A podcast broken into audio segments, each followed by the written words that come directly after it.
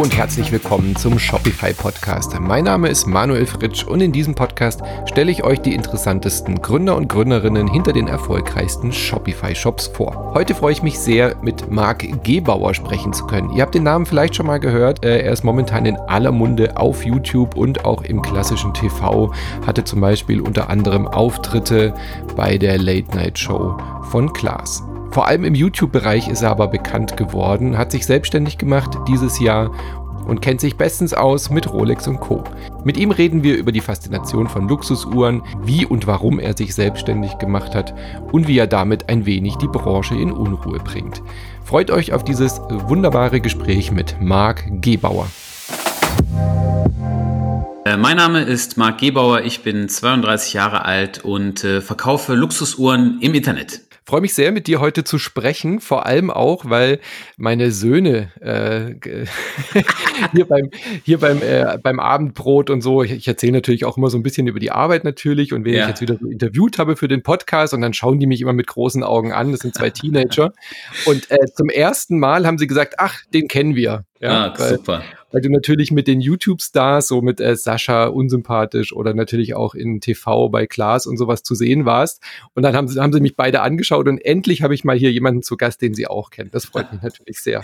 Wie, wie alt sind die, äh, wenn ich fragen darf? Die sind äh, 17 und äh, 15 jetzt, ja. Ah, okay. Ja. Also genau in dem Alter von Saschas Zielgruppe. ja, das stimmt.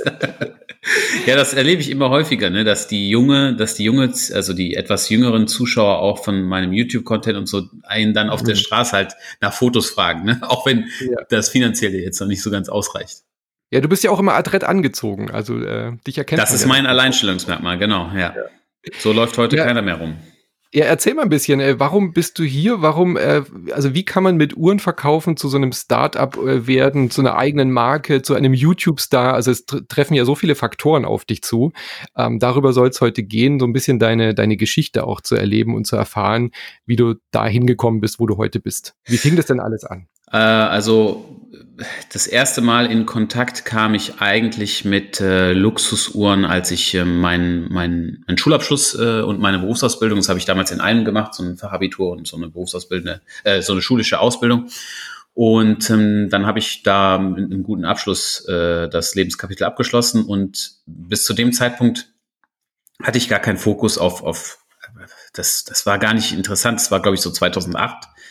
Und ähm, dann bin ich nach Hause gefahren und habe dann halt meinem Vater davon erzählt, habe gesagt, okay, ich habe es geschafft, ja, das ist alles sicher. Und äh, dann hat er gesagt, ja, ich habe auch was für dich. Und dann stand da eine äh, grüne, eine grüne Box.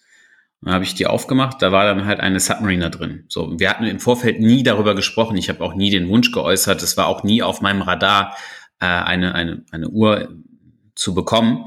Und mhm. zu dem damaligen Zeitpunkt war es jetzt nicht so, der hat so eine Uhr, sagen wir mal, kostet keine Ahnung, 3000 Euro vielleicht oder 2500 Euro. Und es war nicht so mit diesem Prestige behaftet, mhm. wie es jetzt heute in der, in der Spitze, äh, wir sind ja wirklich hier fast auf dem Peak, ähm, ist. Äh, und ja, dann habe ich das erste Mal halt, kam ich in Kontakt damit und war ganz erstaunt, wie teuer das so, so ein kleines Objekt dann sein kann. Und von da an äh, hat sich das Ganze dann weiterentwickelt. Und als ich das erste Mal Geld verdient habe, äh, beim Herrenausstatter war das, wir haben einen, äh, ich habe mich damals um den Online-Bereich gekümmert und äh, wir hatten dann, es war dann halt Zeit, das erste Mal die Provisionen zu kassieren. Und da habe ich äh, dam damals 10.000 äh, Euro bekommen und diese 10.000 Euro habe ich dann in eine Jägele Kultre investiert. Äh, ich, du kannst ja auch als Familienvater weißt du es mit Sicherheit, ne, wenn man jetzt mhm. konservativ aufge, aufgezogen wird, äh, erzogen wird, dann ist es so, dass wenn man 10.000 Euro bekommt, sollte man vielleicht 5.000 Euro sparen. Ne? So. Sollte man, ja. Genau, bei mir läuft's nicht so. Noch nie, noch, ist noch nie so gelaufen und heute ist es auch noch nicht so. Mhm. Das heißt, wenn ich 10 bekomme, dann habe ich 10 in die Uhr gesteckt. Am Ende sollte ich dann auch recht behalten, genauso wie heute auch. Es funktioniert doch, äh, damals hat mein Chef, meine Eltern alle gesagt, mach es bitte nicht, tu es nicht und ach, das kann man doch nicht machen. Ja, und von da an ging eigentlich die Geschichte los, dass ich mein gesamtes Erspartes äh, immer in Uhren gesteckt habe. Und mhm. Gott sei Dank war es auch so, dass, ich meine, die meisten Uhren befinden sich heute noch in meinem Bestand. Aber äh, es ist natürlich auch schon mal dazu gekommen, beispielsweise, ich trage keine goldenen Uhren mehr privat. Mhm. Äh, und daher habe ich dann irgendwann mal die goldenen Uhren verkauft und der Wertzuwachs, der dann damit zusammenhing, das ist dann schon nach der Zeit äh, sehr, sehr spannend. Äh, das würde man mit einem klassischen Portfolio schwer erreichen können. Ne? Zudem hat mhm. man halt auch Spaß am Handgelenk. Und so hat sich das Ganze eigentlich entwickelt, dass ich, seitdem ich Geld verdient ha habe, in meinem Berufsleben mich immer mit der Thematik Uhren auseinandergesetzt habe aber schon immer so aus Eigeninteresse und jetzt nicht so als reines Investment. Also ich meine, Nein, jetzt auch genau. Aktien kaufen können oder so. Du hast jetzt oder eine Immobilie. Du hast nee. jetzt nicht gesagt, ich mache das, um eine Geldanlage zu Nein. haben, sondern weil es dich einfach, weil es ein schönes, schönes Produkt war einfach. Genau. Also ich wollte einfach, das kann man sich gar nicht vor, ich kann mich gar nicht mehr da reinversetzen. Damals, ich wollte und ich musste einfach diese Uhr haben. Mhm. Da führte kein Weg dran vorbei und das ist auch so für mich immer und auch heute noch so ein Meilenstein.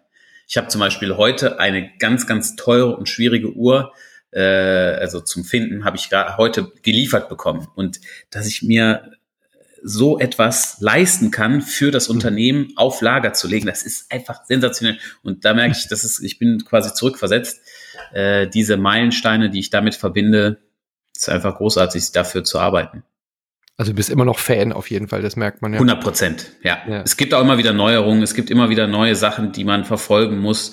Und jeder, der schon mal in Kontakt mit mir war, weiß, dass ich beispielsweise Richard Mill als Marke ganz hoch halte. Und ähm, das machen nicht viele. Viele haben sagen, das ist hochspekulativ oder so. Aber im Detail, also ja, ich bin immer vorne mit dabei. Mhm. Das heißt, dein Vater war so ein bisschen schuld, dir dieses, dieses Hobby, nenne ich es ja. jetzt mal damals, so in die Wiege zu legen oder nicht in die Wiege, sondern halt äh, zu schenken. War das so der Startschuss oder war das davor auch schon irgendwie Thema? nee, davor gesagt, war es davor gar kein Interesse.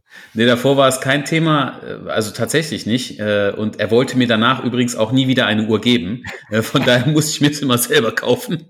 Und äh, ich weiß noch, ich wollte irgendwann, ich wollte unbedingt so eine GMT Pepsi haben aus den 90er Jahren und ich habe alles getan. Ich habe ihm, ich habe ihm Geld angeboten, alles und so. Er sagt, nö, kaufst du dir selber. Das habe ich dann auch gemacht. also, ja.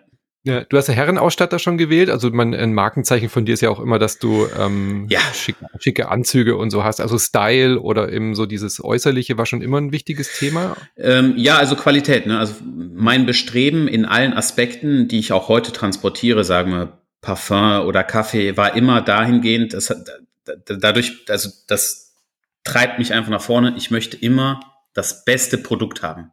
Egal was. Ich möchte immer das Beste haben. Das heißt, damals, keine Ahnung, mein erster Anzug war von Calvin Klein. Habe ich damals war in Mailand Sale und so, da habe ich dann den ersten Anzug bekommen, dachte, boah, das ist doch Wahnsinn. Und dann äh, entwickelt man sich immer weiter und geht tiefer in die Materie rein. Und bei dem Herrenausstatter, bei dem ich gearbeitet habe, die Marken, die er vertreibt, beispielsweise wie Keaton, Cesare Attolini oder Orazio Luciano, das sind, sage ich mal, Produkte, die im Verhältnis viel, viel teurer sind, mhm. komplett von Hand gemacht sind. Da kostet ein Anzug beispielsweise, sagen wir mal, vier bis 5.000 Euro. So ist unvorstellbar, aber es hängt damit zusammen, es wird halt alles von Hand gemacht, ohne Kleber. Äh, es wird, äh, also die Handwerksschritte, ein, ein Meisterschneider sitzt bis zu 50 Arbeitsstunden an einem Anzug. Hm. Und ähm, das treibt mich einfach so an. Also ich bin immer auf der Suche gewesen nach den besten Produkten und äh, diese, diese, das Thema der Bekleidung habe ich irgendwann umgestellt und äh, seitdem ich, glaube ich, 20 bin oder so, trage ich immer einen Anzug und ich habe jetzt auch nichts anderes mehr. Ne? Hm. Ja, warum auch? Ja, ja genau. ja. Wann kam denn so dieser Moment, dass das mehr wurde als nur ein ähm, rein privates Vergnügen, sage ich jetzt mal? Also du hast ja schon gesagt, du hast dann von diesem ersten, von diesem Provisionsgeld dir dann eine, eine, eine tolle Uhr gekauft. Wo war denn dann so der nächste Schritt? Also wie ging das denn dann weiter? Also ich habe danach natürlich in also Uhren, eine Uhr ist ja nicht gleich eine Uhr, man hat moderne Uhren, man hat Vintage-Uhren, es gibt also viele Variationen und dann ging das erstmal, glaube ich, zwei oder drei Jahre so weiter, dass immer alles Geld, was ich eingenommen habe, habe ich da geparkt mhm. und habe alles Geld da reingesteckt. Und ähm, irgendwann ergab sich dann die Möglichkeit, dass der das Uhrengeschäft, wo ich meine Uhren bezogen habe, eine zweite Filiale aufgemacht hat oder aufmachen wollte. Und äh, so kam ich dann mit dem mit dem Inhaber äh, in, ins Gespräch. Er hat gesagt, ja, willst, ne, wo, sollen wir nicht was machen und hast du nicht Lust und so weiter. Und ähm, das hat auch meine, hat einfach auch mein Interesse geweckt, weil es kam, also der Online-Shop damals bei dem Herrenausstatter, der läuft bis heute auch, das läuft alles super. Aber äh, für mich gab es da halt kein Weiterkommen mehr. Mhm. Und dann habe ich die Chance wahrgenommen und äh, habe halt dann bei dem Uhrengeschäft angefangen. Mhm. Und bin dann auch nach Düsseldorf gezogen und äh, so habe ich dann da für, für dieses, äh, ja, für den Juwelier gearbeitet. Also wirklich Hobby zum Beruf gemacht mit dem ganzen Experten, genau, ich wusste nichts. Was du schon angesammelt hattest. Ja. Genau, ich hatte ja, also als ja, halt. ja, als Fan genau. Aber ich sag dir eine Sache, ne, das ist schon sehr beängstigend, musst du dir vorstellen. So. Die Summen sind viel viel höher als in meinem mhm. alten Job. Und dann sitzt man da im Geschäft, dann kommt jemand rein und sagt, ich möchte die Uhr verkaufen. Ja, versuch mal bitte, eine Uhr einzupreisen, die du noch nie gesehen hast. Also, mhm. das war schon damals echt abenteuerlich und äh, hat aber auch eine Menge Spaß gemacht. Und so arbeitet man sich dann irgendwie da rein und auf einmal sind zwei, drei Jahre vorbei und man hat so ein breites Wissen sich angeeignet. Ja, und so war das dann. Ne? Mhm. Aber du machst ja heute ein paar Dinge anders, als man es vielleicht so üblicherweise da kannst du das, da, ja klar. aus der Branche kennt. Ähm, wo hast du denn gemerkt, so, okay, ich bin da nicht hundertprozentig richtig in dieser, in dieser Branche?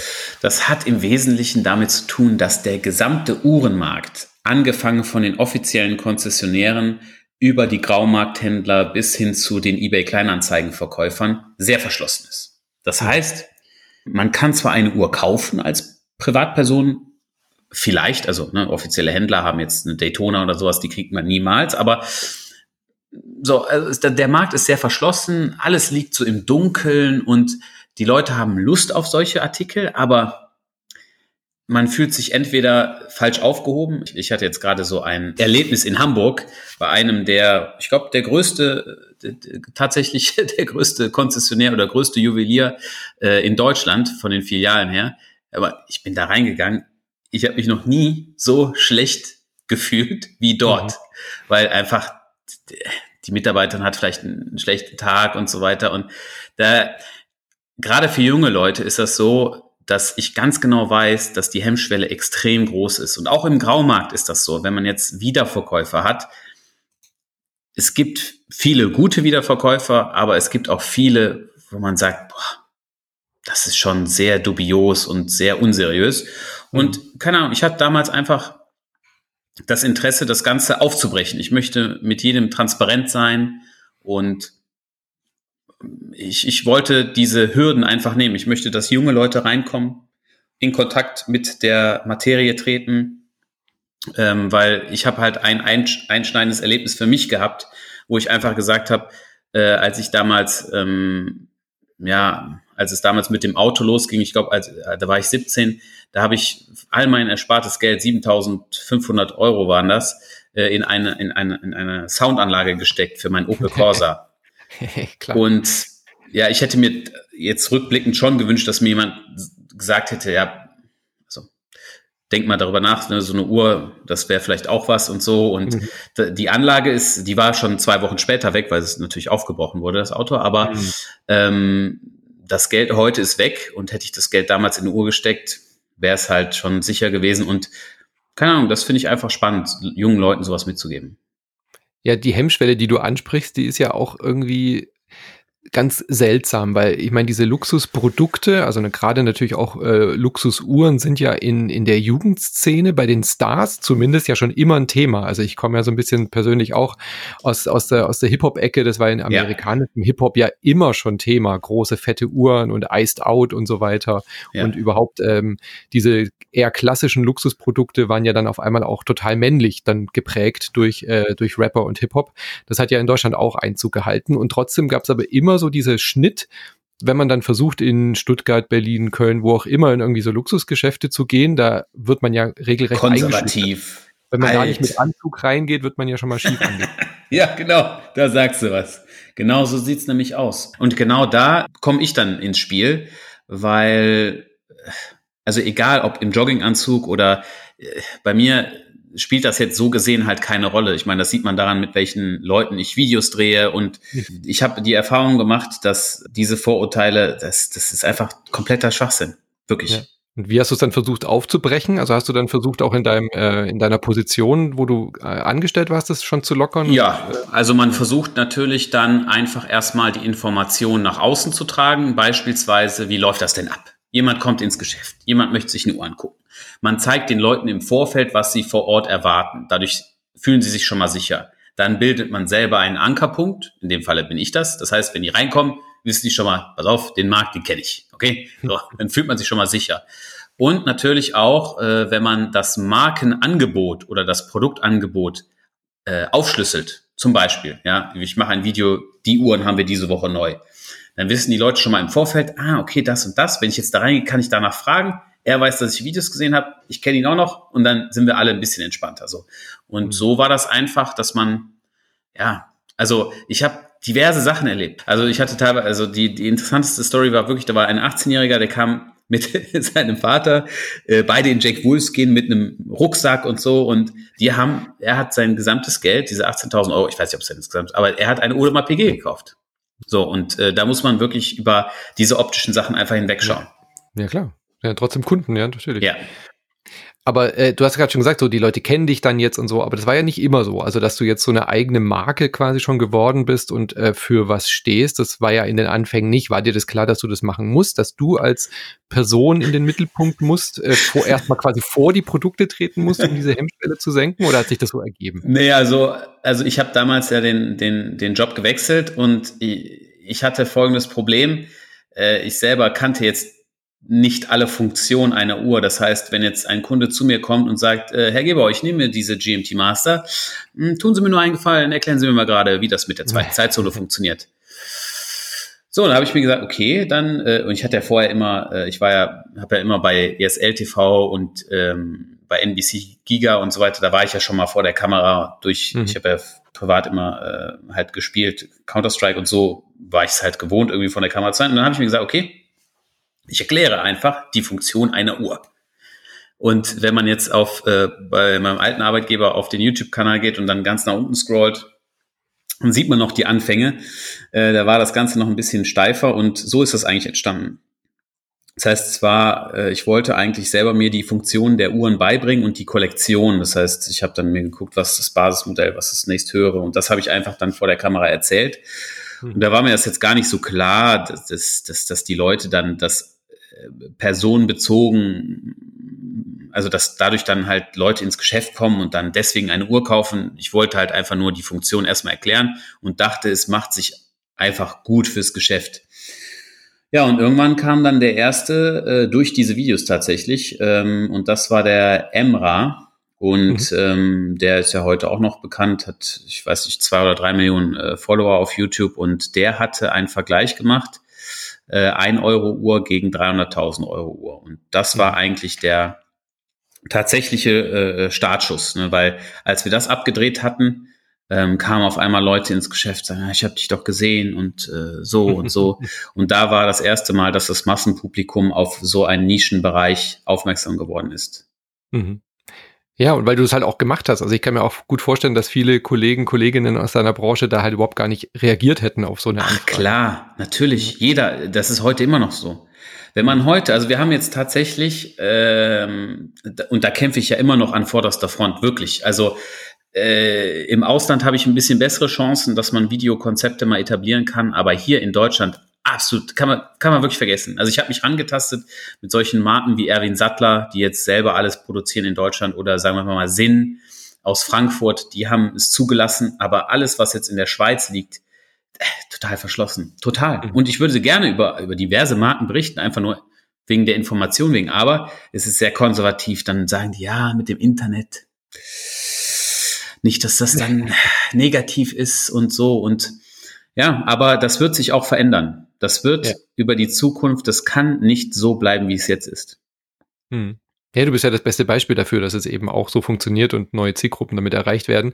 Ähm, hast du aber nur diese neue Zielgruppe oder hast du auch eben diese konservativen Menschen, die halt sonst in, in Basel äh, auf, die, auf die Uhrenmesse gehen, die dann sagen, nö, ich finde das auch gut, was du machst? Oder sind das Also, ich, ich, ich, ich sag dir jetzt eine Sache, okay? Ich wünschte mir, ich hätte nur die Jungen.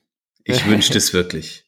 Weil ich meine, heute, jetzt als in der Selbstständigkeit ist es ein bisschen, ist es natürlich noch zugespitzter auf die jüngere Kundschaft, aber äh, im, als ich noch im Ladenlokal persönlich stand, ich sag eine Sache, also diese Konser also diese, diese, diese ältere Generation von Konsumenten, hm.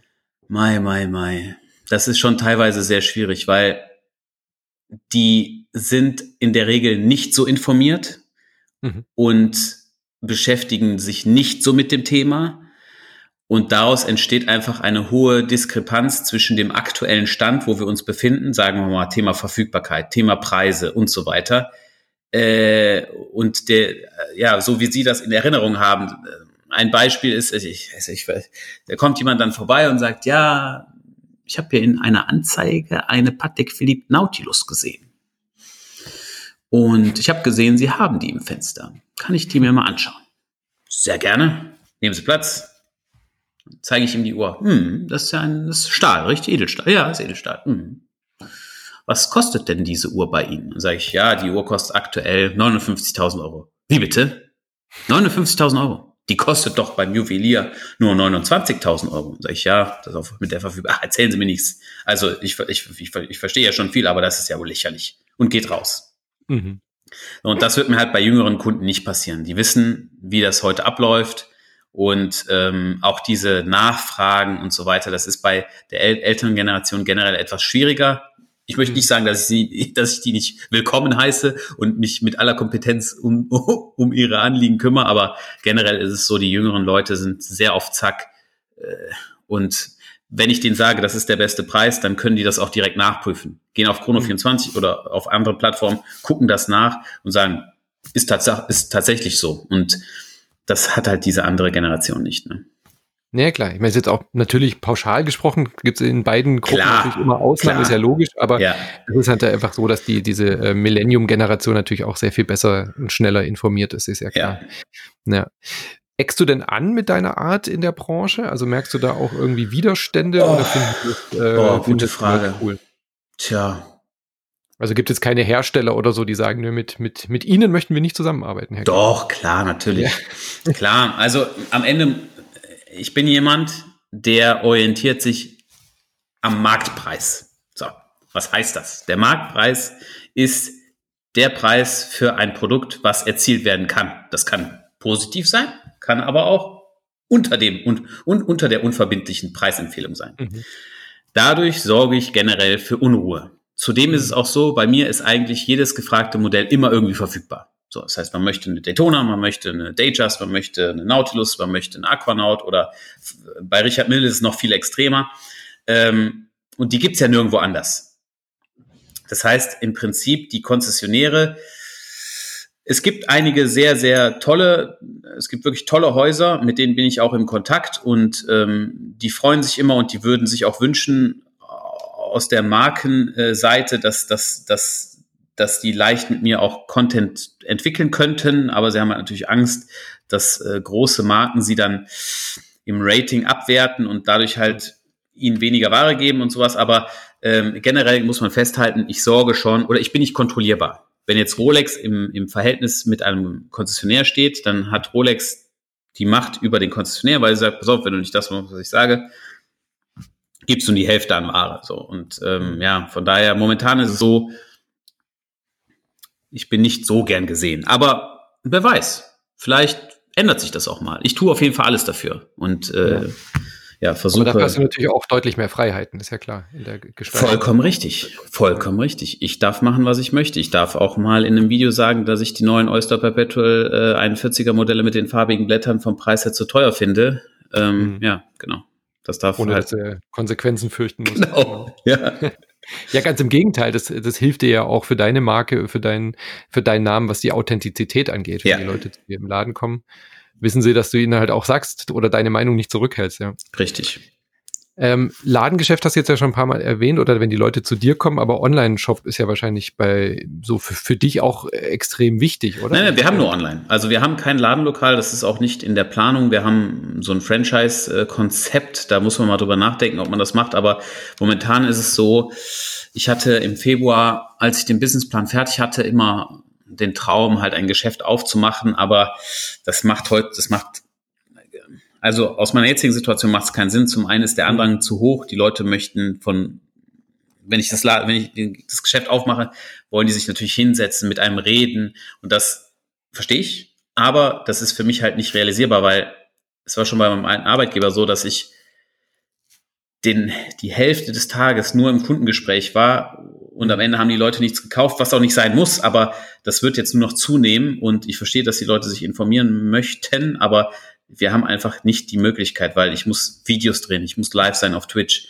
ich muss Instagram Stories machen, ich muss Ware einkaufen. Wir müssen, also zurzeit ist es so, wir machen ausschließlich online, mhm. was ich im Übrigen auch besser finde, auch für den Konsumenten, weil er sich in Ruhe informieren kann. Und ähm, ja, von daher online ist der, ist, ist der einzige, the only way to go. Ja.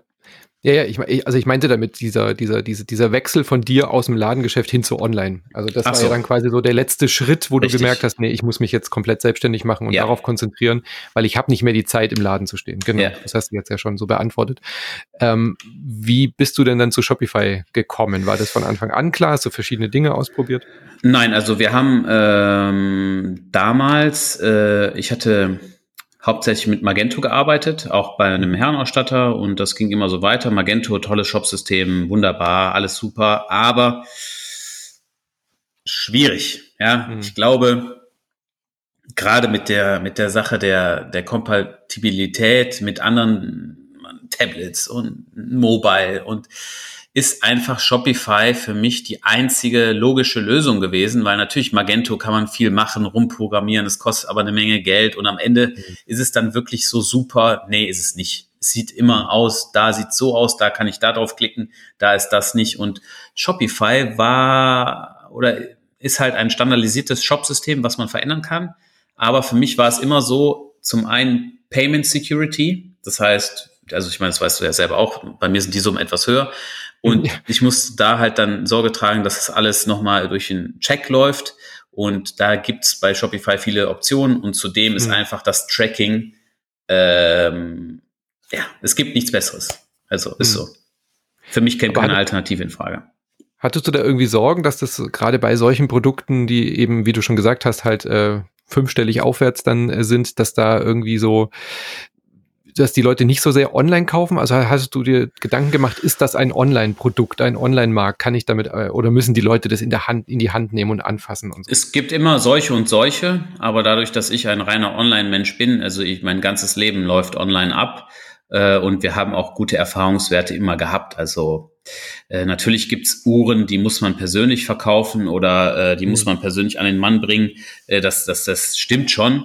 Aber am Ende ähm, so wie wir uns jetzt aufgestellt haben, war mir schon klar, das wird auch online laufen. Mhm. Ja. Weil die Leute einfach auch wissen, was sie da wollen und genau Richtig. genau suchen und mir sehr Also ich sag mal so, wenn man eine Rolex kaufen will, also ja. die Erwartungshaltung wird jetzt nicht enttäuscht. Also die Uhr wird schon super aussehen. Ne? Ja, genau. Man weiß ja vorher, welche man dann will. Ja genau. ja, genau. Das Kuriose ist aber, wenn wir das jetzt mal zuspitzen, mhm. was du mit Sicherheit nicht so wirklich auf dem Schirm hast, äh, ich biete ja noch Parfum, also auch mhm. eine Leidenschaft von mir an. Und die ja, Parfums sind nur, jetzt. Also alles Mögliche noch. Kaffee ja, kommt ja auch noch. Genau, Kaffee auch. Und bei Parfum ist es nochmal extremer, weil die Düfte, ich sag mal, die Düfte kennt kein Mensch. Also vielleicht schon ein paar, aber die Düfte sind wirklich Nische, Nische, Nische. So. Und ich weiß nicht, warum die Leute das online bestellen. Man muss sich mal vorstellen, ich kriege einen neuen Duft, okay? Mir gefällt der sehr, sehr gut. Super Duft. Ganz, ganz toll. Jetzt stehe ich da, mache eine Instagram-Story und sage, äh, heute habe ich den neuen Duft bekommen und der riecht äh, da und danach. Ja, also der riecht ja. nach äh, Geraniumblätter und wir haben hier ein bisschen Zitrus mit drin und so weiter. Ganz, ganz toller Duft, lang anhalten und so weiter. Wenn ihr Interesse habt, swipe nach oben. So, hm. und die Leute kaufen den. Ich meine, woher wollen die wissen, ob der gut ist? Ich weiß, ich kann dir die Frage nicht oh, beantworten. Ja. ja.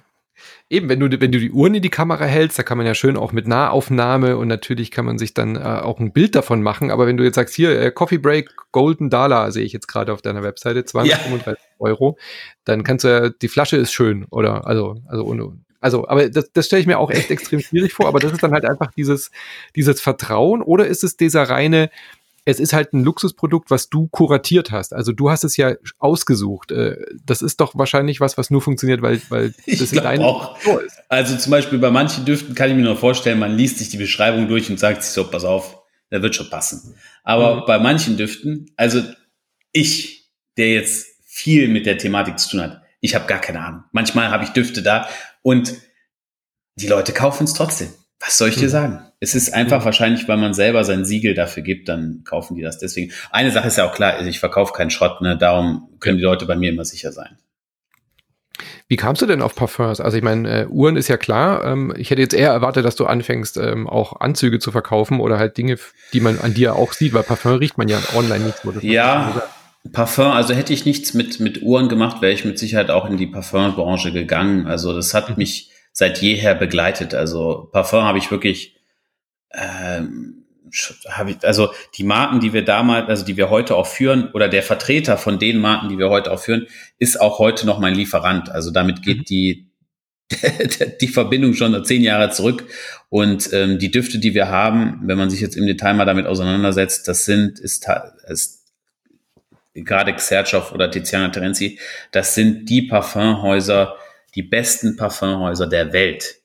Hm. Also man kann jetzt viel sagen, ja, aber das, aber das, aber wenn wir mal wirklich alles nehmen, dann sind die Marken einfach handwerklich in der Art der Komposition die besten. Und ich hatte mich seit jeher damit auseinandergesetzt und finde das Thema einfach hochspannend und das ist einfach eine Leidenschaft von mir. Hm. Diese ganze Thematik Luxus, also ich glaube ja auch, dass diese Parfums, die sich jetzt bei dir verkaufen, was man ja online jetzt nicht riechen kann, es ist ja so ein, so ein Wunsch nach Luxus auch, oder? Also dieses ganze Uhrenthema ist natürlich auch eine große Faszination. Ähm, woher kommt es denn jetzt bei dieser jüngeren Generation auch? Ganz einfach. Du das irgendwie greifen? Ja, ganz einfach. Also es gab zunächst einmal, niemand wusste, dass es jetzt so verlaufen wird, wie es jetzt verläuft. Ähm, als die Apple Watch, äh, als die Apple Watch rausgekommen ist, hatte die traditionelle Uhrenindustrie äh, schon so ein bisschen, man wusste es nicht, ne? Neues Apple-Produkt, was passiert jetzt da und so weiter. Am Ende hat sie natürlich jetzt vom Umsatz her ähm, große Erfolge gefeiert, die, die Apple Watch, aber sie hat in keinster Weise traditionelle Handwerkskunst oder traditionelle Zeitmesser abgelöst. Ja. Äh, warum ist das so? Das ist eigentlich eine ganz einfache, äh, also ganz einfache Antwort gibt's da drauf. Und zwar, die junge Generation wird von morgens bis abends beeinflusst durch Musik, durch Influencer, durch erfolgreiche Personen aus der ganzen Welt. Und all diese Leute haben eine Sache gemeinsam. Alle erfolgreichen Personen, die in der Öffentlichkeit stehen, die meisten jetzt, nicht 100 Prozent, aber sagen wir mal 95 oder 90 Prozent, haben eine Luxusuhr am Handgelenk. Hm. So, das heißt, im Musikbereich, wie du eben schon gesagt hast, ist es noch viel extremer. Da kommen die Marken drin vor und das ist ein sehr großes Statusobjekt. Das heißt, bei diesen jüngeren Leuten oder bei diesen, bei der jüngeren Generation wird fest programmiert, Luxusuhr gleich Meilenstein des Erfolgs. Mhm. Und dadurch ist einfach auch die äh, Nachfolge äh, gesichert. Das heißt, diesen Downfall, den wir im, im äh, Automobilsektor haben mit den Oldtimern, ist hier einfach nicht, weil, also Autos ist auch toll, aber wenn man jetzt jüngere Leute fragen würde, also die Popularität, ja, ja nimmt halt ab. Und bei Uhren ist es so, die Royal Oak, die jetzt äh, in den 70er Jahren oder auch die Nautilus aus den 70er Jahren 1976 von Gerald Genta äh, erfunden wurde, diese Uhr aus 1976 würde heute ein 15-Jähriger genauso feiern. Mhm. Und das ist schon Wahnsinn. Ne? Und so ist das, dass es heute einfach diesen Status hat. Ja, es ist einfach so zeitlos, oder? Also ja. das ist jetzt gar kein absichtliches Wortspiel natürlich mit Uhren. Ich meinte das tatsächlich wirklich ja, ja. eigentlich ein Wortsinn zeitlos, dass die ihre Zeit so überdauert haben. Ich hatte ja auch so gedacht, als die Smartwatches dann kamen, oh, kommt jetzt irgendwie Rolex dann auch mit einer Smart-Luxusuhr äh, um die Ecke, aber das, das ist nicht eingetreten, oder? So. Nein, wir haben das äh, während der Quarzkrise ja mal so gehabt. Ne? Da war ging es in der Schweiz ganz schön rund und man haben alle Quarzuhren gemacht und da wusste man auch nicht, wie es weitergeht. Am, am Ende ist es dann doch wieder auf die, Mecha äh, auf die mechanischen Uhren äh, gegangen und ähm, jetzt ist es auch so. Natürlich Tag, äh, Tag Heuer oder Hublot probieren sich ein bisschen mit Smartwatches aus, aber da gibt's auch wieder dann kompetente äh, Anbieter und äh, in diesem klassischen Bereich, äh, ja, da gibt, also Rolex wird sowas niemals rausbringen. Niemals. Ja. Ja klar, die haben ja auch ein Image. Ja. Aber tut sich denn generell was? Also du bist ja auch immer top informiert. Ähm, was sind denn so Entwicklungen in dieser Szene? Also gibt es da auch irgendwie neue Marken, die auf den Plan treten? Ja. Oder? Also es hat sich schon sehr viel verändert. Also viele Leute werden jetzt sagen, ja, Luxusuhren sind jetzt populär geworden. Das ist falsch. Also Luxusuhren ja. waren vor zehn Jahren auch schon populär und vor zehn Jahren waren sie auch schon interessant als Anlageprodukt. Aber es teilt sich, wie in der Gesellschaft auch, auch weiterhin auf. Das heißt, wir haben einmal Verlierer und Gewinner. Marken wie Panerei, IWC, äh, ja, Hublot hat es auch schwer.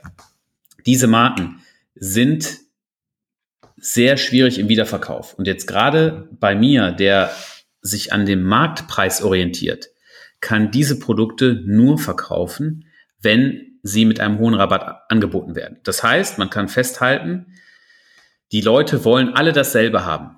Beispiel mhm. Mode, Balenciaga, jeder sagt, äh, man sieht einen Pullover, jeder kauft diesen einen Pullover, jeder läuft im Jogginganzug rum und so weiter. Und das merkt man auch am Konsumentenverhalten bei Uhren. Das heißt, heutzutage jeder trägt eine Rolex, jeder möchte eine Rolex, eine Nautilus, eine, eine Audemars PG. Und diese Marken sind super am Performen, jetzt nicht überdurchschnittlich, aber halt sind sehr gut am Performen, entwickeln sich nach oben, haben die solide Rendite aber andere Marken verlieren ganz klar. Und das ist halt äh, der aktuelle Trend. Ja, aber es kann sich auch wieder schnell ändern, oder? Dass irgendwie jetzt eine Uhr, die jetzt nicht angesagt ist, oh. in zwei, drei, vier, fünf Jahren wieder irgendwie, weil irgendein äh, Rapper sie im Video trägt, wieder aktuell wird? Passiert sowas nicht oder ist es nicht so schnell leben? Das ist äh, nicht so schnell, nee. Also das, ähm, das hat meistens etwas mit äh, Konzernpolitik zu tun. Das heißt, der Markt äh, kann die Stückzahlen nicht auffangen. Mhm. Und ähm, da eine Änderung herbeizuführen, ist sehr, sehr schwer. Also die Mark, äh, wenn man, wenn man sich jetzt mal die Bilanzen anschaut von den meisten Herstellern, dann werden die Bilanzen ganz okay aussehen.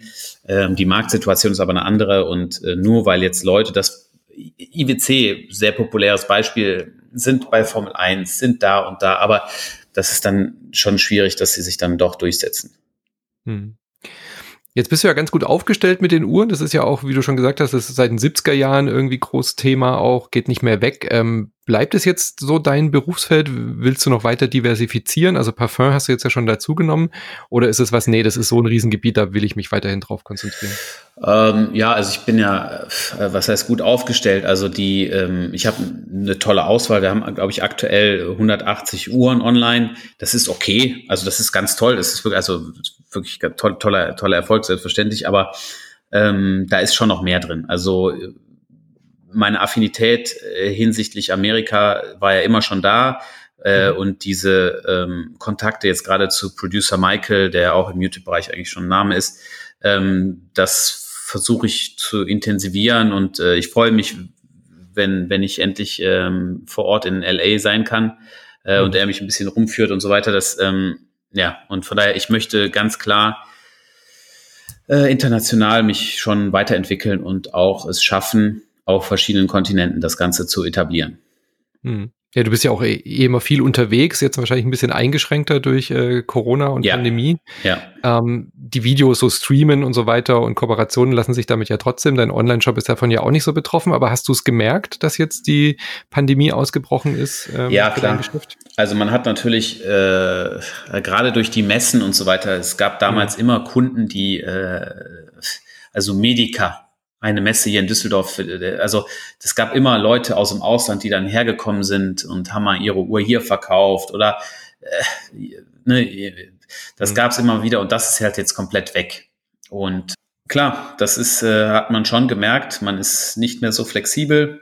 Die Warenverfügbarkeit ist eingeschränkt und wenn ich jetzt nach Amerika will, ist halt nicht realisierbar. Ne? Und klar, das mhm. hat sich, da hat sich schon einiges verändert. Äh, für den Ablauf äh, oder den Alltag, sage ich mal, im Handel. Aber ähm, ja, die Preise sind nicht nach unten gegangen, eher nach oben. Und von daher, mhm. wir müssen einfach jetzt zusammen da durch und einfach das Thema angreifen und dann äh, geht es auch irgendwann wieder weiter, wie, ja, genau. Ja. Du warst trotzdem gerade unterwegs. Ähm, magst du noch was zu dieser Charity-Aktion sagen? Du hast, Ach so, äh, ja, stimmt. Glaube ich, mitgemacht. Ne? ja. ja. ja, wir hatten letztes Jahr im äh, Oktober hatten wir dieses, dieses Charity-Event, wo wir mit äh, allen YouTubern Geld gesammelt haben. Und ähm, ich wollte oder ich hatte, ich habe der Gemeinschaft halt gesagt, die, äh, denen wir das Geld gegeben haben, äh, ich muss es halt prüfen. So, wenn ich das hm. Geld gebe, dann muss ich gucken, was damit passiert ist. Und das haben wir dann umgesetzt. Eigentlich wollten wir schon im Februar. Und ich hatte diese Impfungen im Februar auch schon gemacht. Da wollten wir buchen und dann war gerade diese Reise stopp. Und das Ganze haben wir halt jetzt in Angriff genommen und wir haben dann halt die Brunnen eingeweiht und auch kontrolliert und da haben wir, äh, also habe ich sehr schöne Erfahrungen gemacht und würde auch ja, wir wollten jetzt am 29. November äh, auch das nächste Event dann ähm, angehen und dann nochmal äh, Geld sammeln für äh, ein Waisenhaus und Brunnen wieder im Senegal. Und das ist eigentlich eine sehr, einfach ein tolles Projekt, ne, wenn man da vor Ort ist und sieht, wie das alles ankommt und was man dann mit äh, wenig, mit, äh, mit doch so geringer Summe äh, alles bewirken kann. Hm es wirkt es irgendwie seltsam oder muss man mit dieser Diskrepanz, also mit dieser, mit dieser großen Schere zwischen Arm und Reich irgendwie einfach leben? Also gerade wenn du jetzt im Senegal warst, fällt es ja besonders auf, oder? Wenn du an deine Uhr denkst oder an deine Wertanlagen zu Hause und die, ja. die Armut vor Ort siehst, ist das. Ich gebe dir, also ich, ich nehme von da mehr mit. Ich sag, ich gebe dir mal ein anderes Beispiel, okay? Du bist da vor Ort. So, man kommt jetzt dahin als Europäer sagen wir, okay, jetzt fahren wir da aus Dakar, hat das bis zu dem Hauptstützpunkt, äh, von wo aus alles verteilt wird, sagen, dauert anderthalb Stunden. So, von diesem Punkt sind wir eine Hauptstraße entlang gefahren, irgendwann sind wir links abgefahren, dann sind wir für, weiß ich, das hat über eine Stunde gedauert, anderthalb Stunden, über so Eselwege, Feldwege, so sind wir gefahren. Irgendwann kommen wir dann zu diesem Dorf. Was sieht man da? Nur fröhliche Gesichter.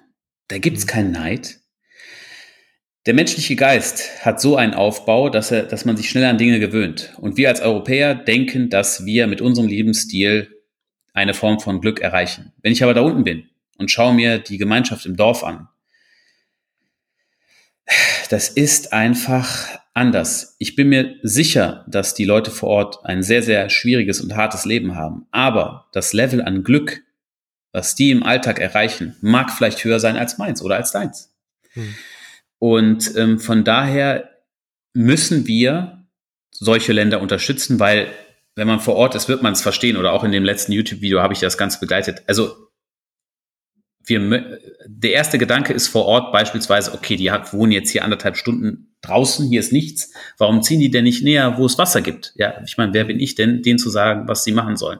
Und wenn sie sich da wohler fühlen, dann werden sie da leben. Von daher, das, was wir solchen Dörfern zur Verfügung stellen mit einer Wasserstelle, sodass sie nicht mehr tagtäglich hin und her laufen müssen, ist sensationell. Aber alles andere liegt im Auge des Betrachters.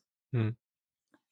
Das ist äh, schon eine, eine, eine sehr große Veränderung. Natürlich auf den Bildern, man sieht dann die Kinder und dann mit der Kleidung und natürlich, wenn was medizinisches, die medizinische Versorgung ist katastrophal. Aber am Ende, ähm, man, die Gemeinschaft dort unten, die Offenheit, die äh, Wärme, die Liebe, die ja einfach ohne diese negativen Gefühle. Ich meine, wenn man denen einen Brunnen schenkt und dann, ach, das ist einfach, ja, ich könnte nicht sagen, äh, dass mein Lebensstil richtig ist oder deren Lebensstil richtig ist. Und ja, das Einzige, was wir machen können, ist, wir können diese Menschen in Ruhe leben lassen und ihnen versuchen, das Leben so einfach wie möglich zu machen und zumindest diese Grundbedürfnisse, zum Beispiel jetzt Salz, Olivenöl, Wasser, äh, solche Sachen zur Verfügung stellen. Ja. ja. und eben auch sowas wie du jetzt eben so, so Reichweite dann eben auch für solche Zwecke einzusetzen. Ja, genau. Ja. Sehr schön. Ähm, ja, also ich glaube, die Frage erübrigt sich, äh, gibt es Tage, an denen du ohne Uhr aus dem Haus gehst? Wahrscheinlich nie, oder? Doch, ich ziehe nie eine Uhr an. Nie. Naja, also Tatsache, es ist wirklich so. Also wir haben, es gibt ein sehr, sehr äh, schwieriges Thema, äh, das Thema der Sicherheit. Mhm. Und wenn ich Uhren am Handgelenk habe, äh, dann bin ich nur mit Security unterwegs. Das sieht man auch in mhm. allen meinen Videos. Ich bin niemals alleine. Und also wenn ich Ware dabei habe. Das ist halt eine Prämisse. Jeder weiß, iCrimex, Justin wurden überfallen und am Ende ist es ja auch eins klar, dass die Werte, mit denen ich handle, dann nochmal um ein Vielfaches höher sind. Mhm. Und dessen bin ich mir zu jeder Zeit bewusst. Von daher, ähm, wir haben auch in unseren Büroräumen keine Ware.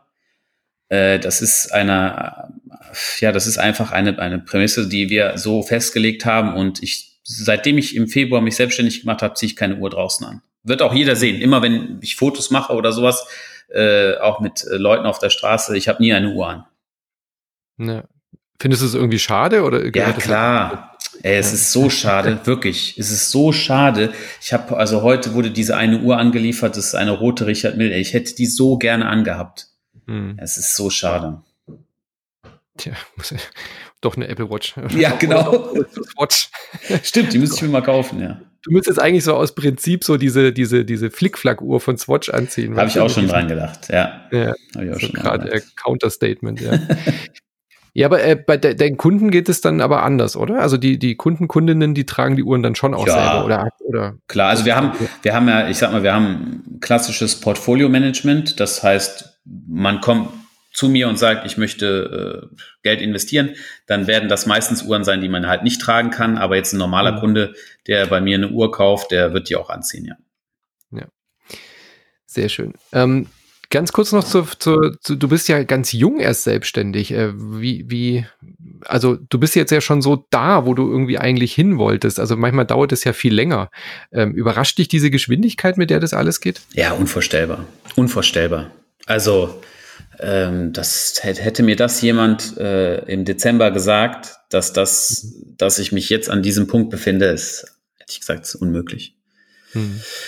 Also die Entwicklungen, das ist aber auch nur Partnern zu verdanken, die mich unterstützen, die an mich glauben. Ähm, alleine kann man sowas natürlich nicht schaffen und ähm, auch jetzt das Team, was ich habe, bestehend aus meiner Frau und meiner Schwester, wir arbeiten tagtäglich äh, von morgens bis abends. Also jeder, der uns schon mal E-Mails geschrieben hat, sieht, dass wir die äh, tendenziell um zwei Uhr nachts abschicken, äh, weil ja. ich einfach dann erst die E-Mails halt beantworten kann, was auch nicht schlimm ist, aber ja, es ist eine ganz, ganz tolle Entwicklung und äh, wir haben momentan auch viele Investoren, die versuchen, sich äh, daran zu beteiligen am Unternehmen. Momentan ist es so, ich, ich, ich weiß jetzt, also ich, ich wüsste jetzt nicht, was ich mit dem Geld machen soll. Also wir haben mir, die Summen, die mir teilweise geboten wurden, es ist äh, Wahnsinn, aber ich kann das gar nicht im Moment austachieren, wo das Ganze hin und ich muss ja erstmal selber mich auf gesunden Füßen aufstellen und die Entwicklung ist einfach toll.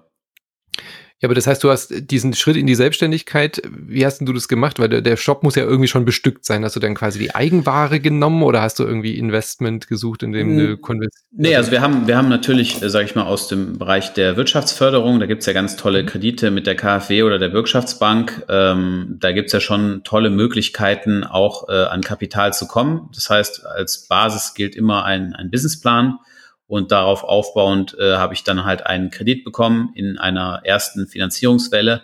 Und ähm, so hat das Ganze dann eigentlich äh, seinen Lauf genommen. Äh, zudem gibt es natürlich auch andere Händler, die vor Herausforderungen stehen, wie beispielsweise, die haben Uhren gekauft, werden sie nicht los und ähm, dadurch kann ich dann auch teilweise deren äh, Produktangebot verwerten. Mhm.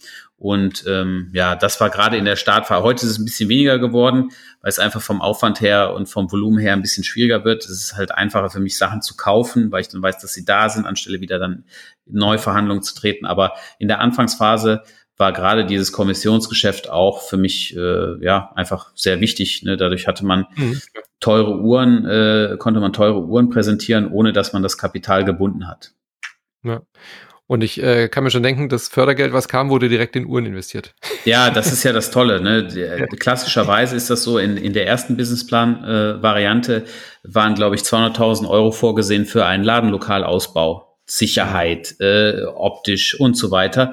Und das Ganze ist natürlich weggefallen, weil online ist online. Und dann konntest du äh, hemmungslos die tollsten Uhren genau. aussuchen. Ja. ja. Super. Ein Traum, der in Erfüllung geht. ja. Wem sagst du das? Sehr schön. Gut, also wer äh, sich da ein bisschen im Luxus äh, umschauen möchte, äh, äh, Gebauer mit C geschrieben.com. Das ist dein äh, genau. Online-Shop natürlich bei Shopify. Und äh, ja, was ist denn so dein, dein Tipp, wo man sich als äh, Neuling äh, umschauen sollte? Natürlich jetzt mal bei deinem YouTube-Kanal und so natürlich, aber was ist denn so ein Einsteigermodell? Also momentan äh, das Wichtigste ist, dass die Uhr, die man wählt, die muss einem natürlich, natürlich optisch irgendwo gefallen. Äh, und worauf man auch achten sollte, man entwickelt sich als Konsument auch weiter. Das heißt, eine Uhr, die man am Anfang kauft, wird man höchstwahrscheinlich nicht für den Rest seines Lebens behalten, weil äh, auch immer wieder verkaufen, ein bisschen Upsell, das heißt, man hat einen Betrag, man gibt eine Uhr in Zahlung und zahlt dann den Differenzbetrag noch oben drauf. Mhm. Von daher das Modell, was ich am ehesten empfehle, wäre entweder eine Rolex Datejust äh, 1601, das ist eine Vintage-Variante in 36 Millimeter. Oder wenn man etwas größer gebaut ist, würde ich auf eine Omega Speedmaster äh, zurückgreifen, die eine tolle Tradition hat. Die war auf dem Mond und das wären so die beiden Modelle. Die hat dann 42 Millimeter. Das wären die beiden Modelle, die ich halt empfehlen würde. Hm. Sehr schön.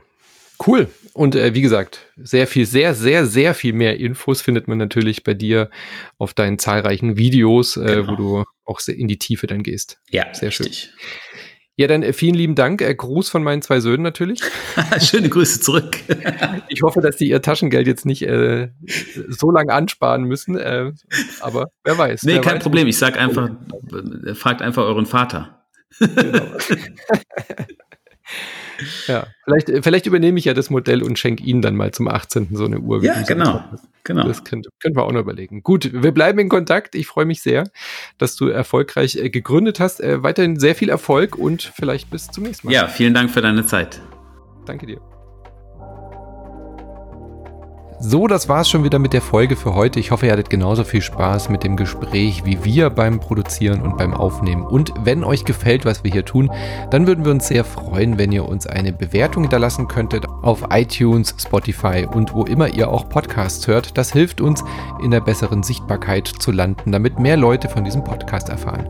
Und wenn ihr selbst mal die Fühle im E-Commerce und euren eigenen Shop ausprobieren wollt, dann geht auf shopify.de-kostenloser Test. Da könnt ihr eure kostenlose Testphase starten. Und wer weiß, vielleicht seid ihr nach ein paar Jahren auch dann hier bei uns im Podcast zu hören mit eurer Erfolgsgeschichte. Ich drücke die Daumen. Tschüss.